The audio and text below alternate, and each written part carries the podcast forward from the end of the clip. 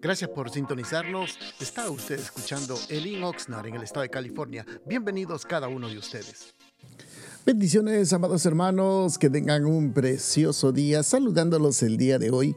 Hoy con la ayuda del Señor queremos meditar en un pequeño pensamiento de la palabra y para ello vamos a abrir la Biblia.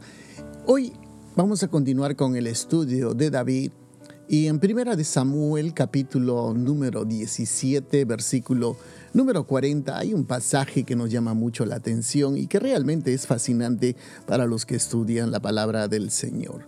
Vamos a tocar del Primera de Samuel capítulo 17, versículo 40, dice la palabra del Señor.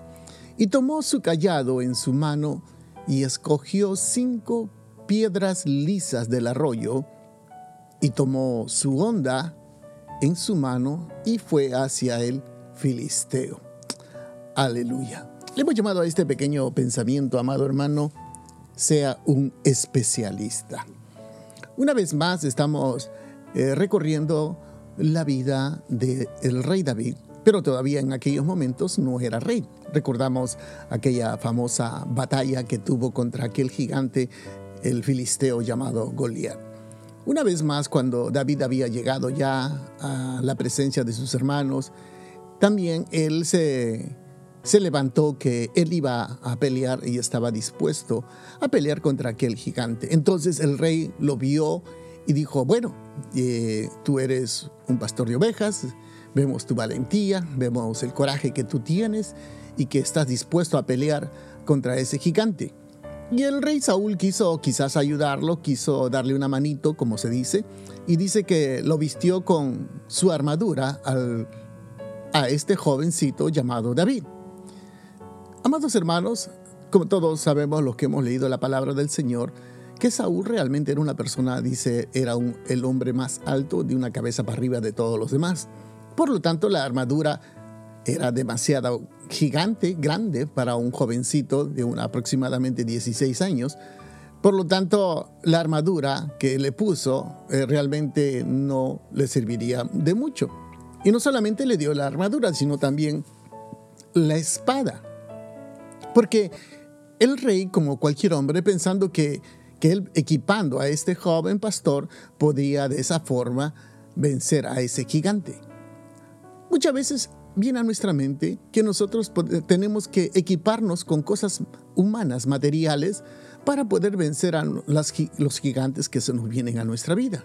Pensamos que con dinero, con influencia, podemos vencer los gigantes o vencer todos los obstáculos que vienen a nuestra vida. ¿Se imagina usted a este joven David se había puesto la armadura que le quedaba bien grande, tenía en la mano una espada que ni siquiera podría levantarlo. Yo me imagino, hermanos, que David ni siquiera podía caminar con todo este equipaje que estaba usando, porque primeramente era pesado, era incómodo para él y él no estaba acostumbrado a usar este tipo de equipos se quitó ese, todo ese equipo pesado que él tenía. Lo único que hizo fue correr hasta el borde de una quebrada donde recogió, hermanos, cinco piedras lisas y la puso en su bolsa de pastor. Fíjese que, porque David no era un soldado, David no era un hombre eh, de guerra, en ese sentido todavía era muy jovencito, lo que en esos momentos David era, era un pastor de ovejas. Ahora, veamos esto.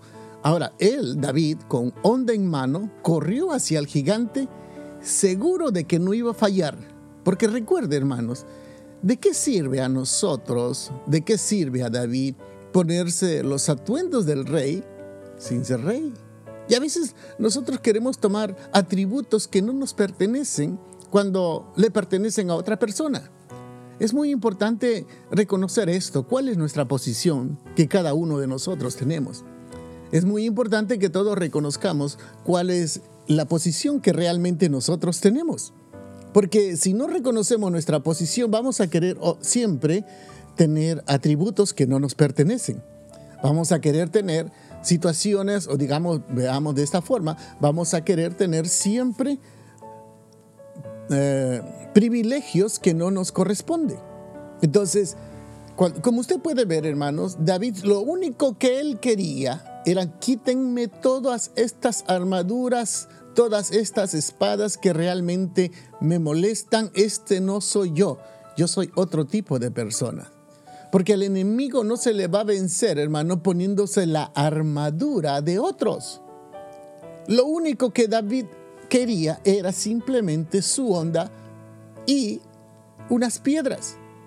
Y ahora David ya con onda en mano, David era capaz, hermanos, oiga, de poder golpear un cabello de una persona, porque tenía habilidad, tenía experiencia, tenía eh, la habilidad, era un especialista con el onda. Ahora, si él podía, hermanos, dar a un cabello de una persona o de cualquier cosa con la onda, ¿no cree usted que sería mucho más fácil para él darle en la cabeza a aquel gigante? Hermanos, David era un especialista. Él tenía más valor que una persona preparada.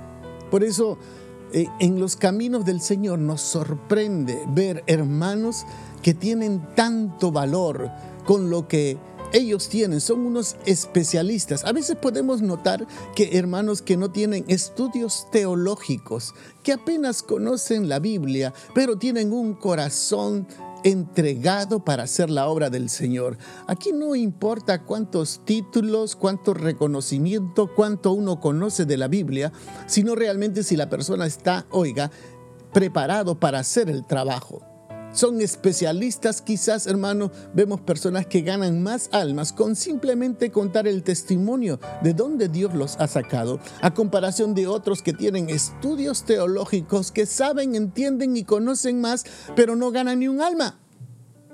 O hay personas que tienen títulos, privilegios dentro de una iglesia, que son diáconos, coordinadores, supervisores, oiga, cualquier posición, pero no ganan ni un alma.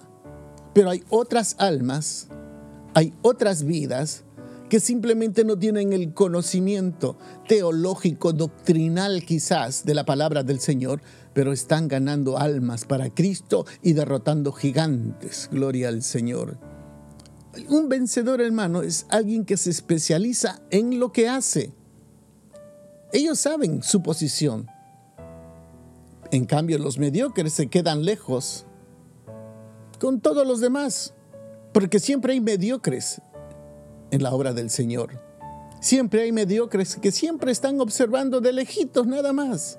Junto con todos los soldados están amontonados, hablando, criticando, señalando. Porque eso era uno de los hermanos de David. ¿A qué has venido a este lugar? Yo sabía que eras así. Pero no había llegado con intenciones de vencer.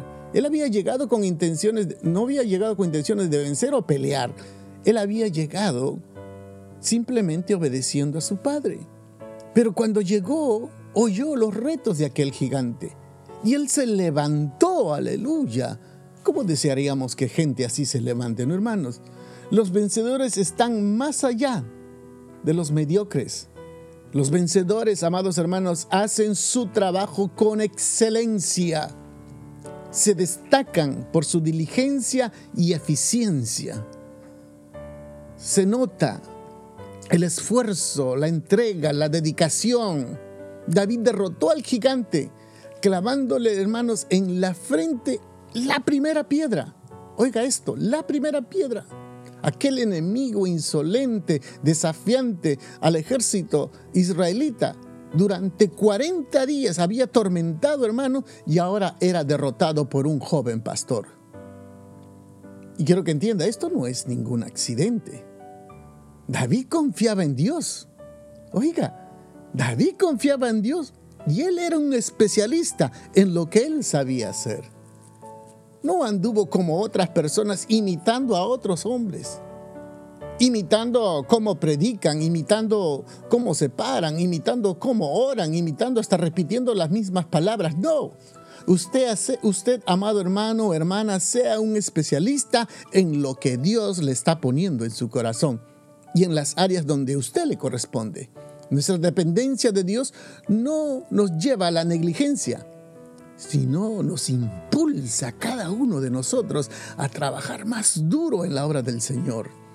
Trabajemos como si todo dependiera de nosotros y oremos, hermano, como si todo dependiera de Dios.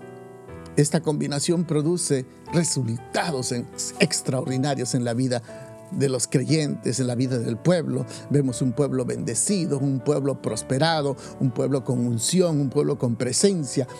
Seamos especialistas, hermanos, en lo que Dios le está poniendo. Usted está, capacitado, usted tiene la unción, tiene presencia, tiene palabra. Empecemos a ganar almas para Cristo. Bendiciones a cada uno de ustedes, amados hermanos, que tengan un precioso día. Gracias por estar pendientes de nuestra programación y lo invitamos que nos visite a uno de nuestros servicios los días viernes a las 7 de la noche y domingos a las 5 de la tarde.